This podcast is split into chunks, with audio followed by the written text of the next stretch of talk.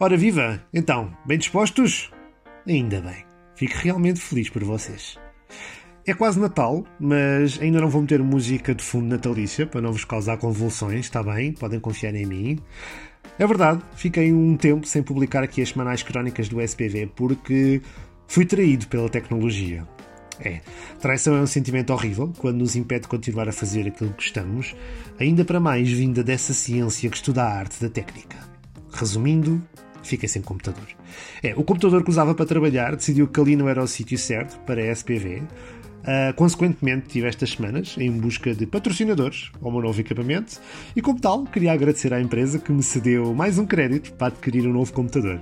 Sim, isto da arte e do teatro, ainda, com duplo sublinhado no ainda, não dá para comprar coisas a pronto. Ah, quero também agradecer à minha irmã, que me emprestou 10% do valor para dar a entrada. Sim, porque pobre para além de ter que pagar coisas a prestações, é obrigado a dar entrada. Parece que desconfiam do pobre. Hum? Já não basta fazer a parva figura de ter de pedir um crédito, ter de dar conversa e mostrar papéis e dizer quanto é que ganho e há quanto tempo trabalho na empresa e se tenho filhos e se vive em casa dos pais, ou alugado, ou comprado, ou se vive na rua, ou se apenas viajo pelo mundo, ou se tenho uma nave espacial e parei no planeta Terra para pedir um crédito. É chato, mas tem de ser. Quando um dia tiver a experiência de poder comprar coisas a pronto, eu prometo que faço um vídeo a expor a sensação. Deve ser mesmo normal. Se calhar é algo básico, nada de mais. Enfim.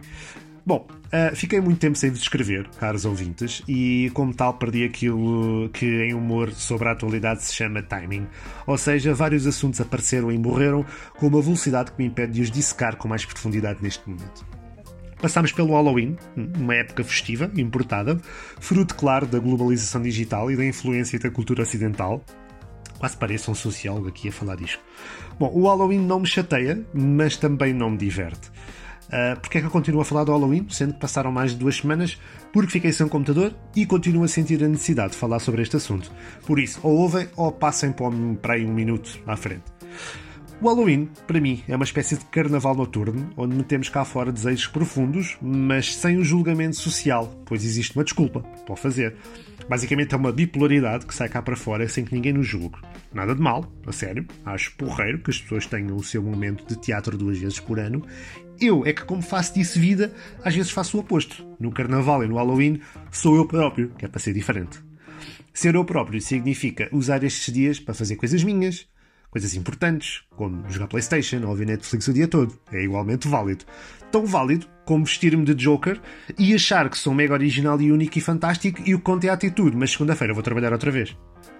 A minha segunda visão sobre o Halloween é uma visão mais económica. Para mim, o Halloween é coisa de rico. Reparem, antes havia o pão por Deus. Eu, em miúdo, cheguei a acordar muito cedo um feriado para ir pedir gomas e chocolates porta a porta. Bom, eu cresci num bairro tramado, mas gostava de ter nascido num bairro, digamos, não tramado. Pronto, vá, um bairro de rico. Uma alta de Lisboa, uma quinta da Beloura e outros sítios assim caros que não apetece pesquisar. Usei estes dois só porque são os únicos que conheço. Bom, isto para dizer o quê? No Halloween é tudo a mesma merda, com o Deus, é igual, mas com a variante de ser à noite e ter malta vestida de personagens assustadoras para meter medo. Ora, aqui comprava-se a minha teoria de que o Halloween é para ricos, porque, para quem mora num bairro tramado, sair à noite dá medo todos os dias. É injusto. E os ricos? Têm verdadeiramente medo do quê? Eu, se fosse rico, o meu maior medo era voltar a ser pobre. O que me leva a pensar que talvez os, os ricos se mascaram de pobres para assustarem a tia Judite, mãe do Lourenço e da Constança sei lá, como têm mais cachê, também podem investir e comprar coisas para fingirem melhor que são pobres, sei lá, como um Fiat Punto 98 e dizerem que é o carro de família, ou ter um seguro apenas contra terceiros, ou aparecerem na escola com um Alcatel sem dados móveis e terem de se ligar ao Wi-Fi público. Bom, mudando drasticamente de assunto, o mundo está um caos. Há conflitos na Bolívia, Chile, Hong Kong, Bolsonaro convida um biólogo para dizer que o peixe é inteligente e foge da poluição. Ronaldo está a um gol do 100 pela seleção. Um bebê é abandonado no caixote lixo tal e qual a minha irmã. E eu continuo infeliz no meu trabalho. Vamos por partes? Vamos sim. Bolívia. Uma jornalista é atacada com gás-pimenta ou outra coisa tóxica enquanto grava uma reportagem. Era mais inteligente atacar também o operador de câmara. Eu sou da opinião que se é para fazer, então é para fazer bem feito. E sinceramente, jornalismo é o menor dos problemas daquele país mas vá-se lá entender as prioridades. Chile e Hong Kong. Bom, nada a dizer. Espero que as coisas acalmem. O mesmo para Bolsonaro. Nada a dizer. Acho que aqui nada mais fará efeito para além do som de um tiro de sniper, digo eu. Ronaldo marcou e vamos estar no Europeu de 2020, o que quer dizer que já temos todos desculpa para mais jantares e copos em casas de amigos em junho. Uh, Bebê encontrar no lixo, tal e qual a minha irmã. Nada a dizer, ela continua sem aceitar a verdade, embora eu todos os jantares de Natal digam mesmo. Continuo infeliz do meu trabalho. Bom, partilhei esta merda para ver se isto dá guita e eu possa sorrir um bocadinho mais. Mudando novamente de assunto, sim, tem de ser. Fiquei muitas semanas sem escrever, agora levam com tudo. Eu li uma notícia bizarra que dizia: Iraque. Manifestante leva leão para se proteger da polícia nos confrontos. Bom, primeiro ponto. O leão não te vai proteger. Quanto muito ele come-te se estiver com fome e não há nada que possas fazer para o evitar a não ser que o tenhas sedado ligeiramente antes de ir para a manifestação, o que também é parvo. Segundo, a polícia tem armas e não vai hesitar em fazer um safari de último recurso para sobreviver.